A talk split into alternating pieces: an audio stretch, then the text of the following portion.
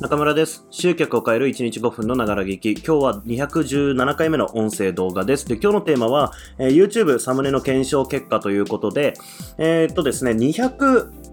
200回ですね。200回の、えー音声動画のところで、えーまあこれからね、ちょっと神話をテストしますということで、まああの、まことしやかに言われている、まあいわゆる YouTube のノウハウをこう調べると、基本的にはサムネイルっていうものって、まあ、ほぼほぼ出てくるんですよね。まあ、うーんと、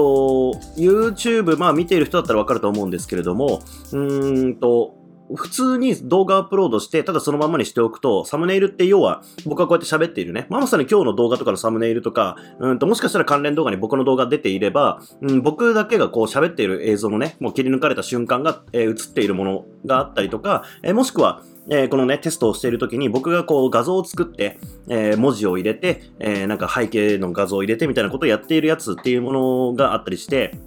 一般的にはサムネイルのところに、えーなんかね、興味を引く言葉だったりとか、えーまあなんか要約された言葉だったりとか、そういうものを入れて、こう、インパクトを持たせる、目を引くものをこう、入れることによって、まあ再生数、再生数っていうのは伸びやすくなるよみたいなものがあるんですよ。で、まあ、これまで僕はですね、基本的にはその YouTube から集客するってことは全然考えてなくて、えっ、と、まあ、おそらくあなたもそうだと思いますけれども、まあ、ほとんどの割合でね、あなたもそうだと思いますけども、僕のメルマガを取っていて、えそこからリンクをクリックして見に来ているっていうパターンがね、結構多いのかなっていうふうに思っています。うん。まあ、なので僕は要はそのメルマガの読者の方にこの動画見てもらえればいいっていうぐらいの感じでやっていたので、サムネイルとか全然作ってなかったんですよ。ただまあ継続してね、えーせっかく YouTube に動画上げているんだったら、そういうテストも入れた方がいいかなということで、えーっとまあ201回から、えー214回ですね、えーにかけて、えやってきたわけです。まあ14回分ですね。えー14週、うんと2週間、えテストをしてみました。で、その成果をちょっと発表しようかなっていうふうに思います。まあサムネイルをちゃんと作った方がいいのか、それとも作った結果どうだったたのかっていう話をしたいと思います。で、まあ、数字を発表しますね。えー8月26日から9月8日。まあ、ここが、えーサムネイルをちゃんとつけてアップロードした日です。で、それが、えっ、と、インプレッションって言うんですけれども、表示された回数ですね。その関連動画とか、そういうところに僕の動画が表示された回数が、え6999回っていう、まあ、え結果になりました。で、えっ、と、その中から、じゃあ僕の動画を、えークリックしてくれた人っていうのが3.8%。で、結果視聴数が662回っていうことになりました。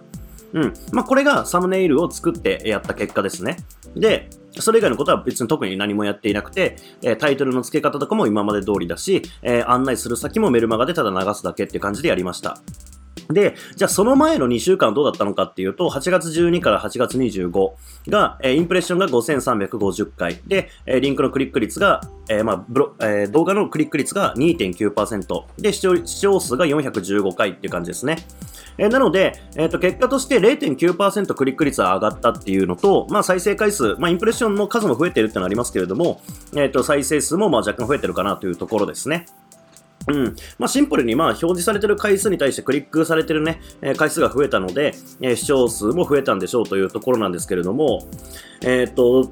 これを見たときに僕はどう思ったかっていうと、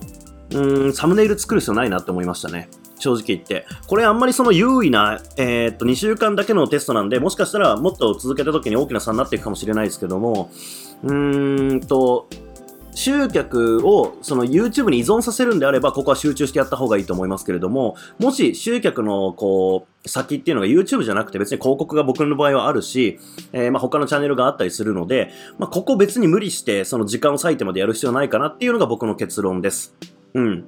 っていうとこですね。まあ、要はサムネイルを変えたところで視聴してくれてる人は基本的にはまずメルマガの読者の方がスタート起点にあって、で、まあその、うんと、リンサムネイルを見てクリックしてくれる人っていうのは YouTube を見ていて、たまたま出てきたとかそういう感じでこうクリックしてくれてる人たちだと思うんですけれども、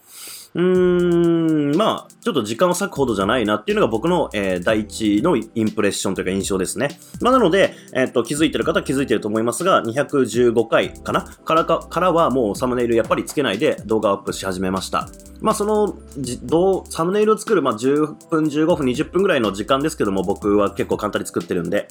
あの、ですけれども、その時間使うほどのものじゃないなっていう、まあ、20分といえどもね、え1週間だったら7日間があって、20分かける140分で1時間以上かかってるわけですよね。この1時間他に当てた方が絶対いいわけなので、えー自分の、自分の時給とかを考えた時には、えーこれやる必要ないなっていうのが僕の判断でした。で、えっと、サムネイルやっぱり作ったら再生数伸びるよっていうふうにまことしやかには言われてましたけれども、やっぱりそこだけじゃないなっていうのがやっぱり印象ですかね。うんと、まあ、僕の場合は、えっと、もう、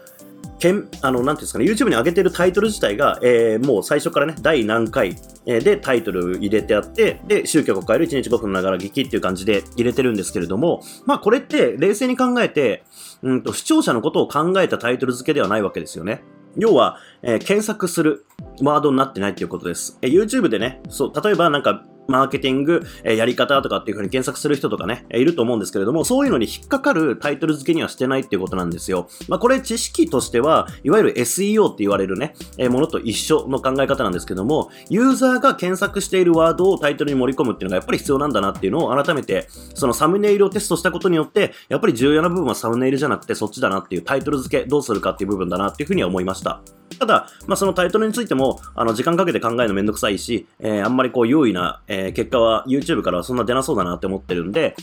あの、自分のリソースと相談すると僕はやっぱりタイトル付けも別に考えないし、えー、サムネも作んないし、えー、ただそれでも内容自体をね、えー、いいものを出しているつもりでいるので、えメルマガの読者の方がクリックして見てくれてね、メールを。で、それで参考になればもうそれでいいなっていうふうにもう見切りをつけることができました。なので、えまあ僕は YouTube 集客っていうものは、まあ今後やっぱり改めて言いますけども別に考えてない。考えないっていう形で運用していこうというふうに思えました。まあやっぱりでもこういうのってテストしないとわかんないですよね。あの、サムネイルもしつけてめちゃめちゃ跳ねる可能性もあるわけで、うん、ただ僕の場合はそうではなかったっていうことが、まあ分かったんで、えー、も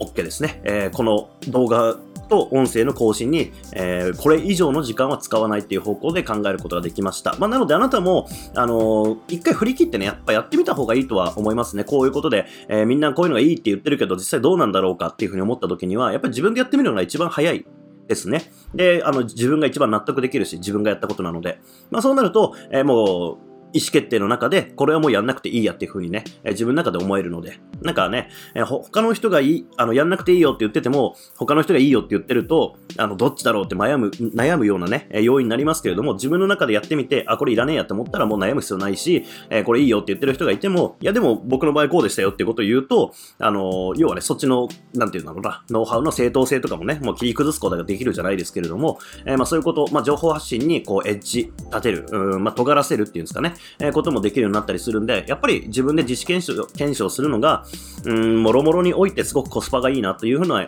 いうふうなものは、えー、改めてこのテストから思いました。まあ、とりあえず、えー、僕の検証結果としては別にサムネ、あの、頑張って作るほどじゃないっていうふうに思ったんで、えー、やめますっていうのが今日の結論です。まあ、こんな感じで僕はね、いろいろテストして、その結果をシェアしていくっていうのはやっぱり大切にしてやってるんで、えー、まあ今後もね、なんか動画音声を楽しみに聞いてくれたらなっていうふうに思います。というわけで、えー、今日もご視聴いただきましてありがとうございます。今日も一日頑張っていきましょう。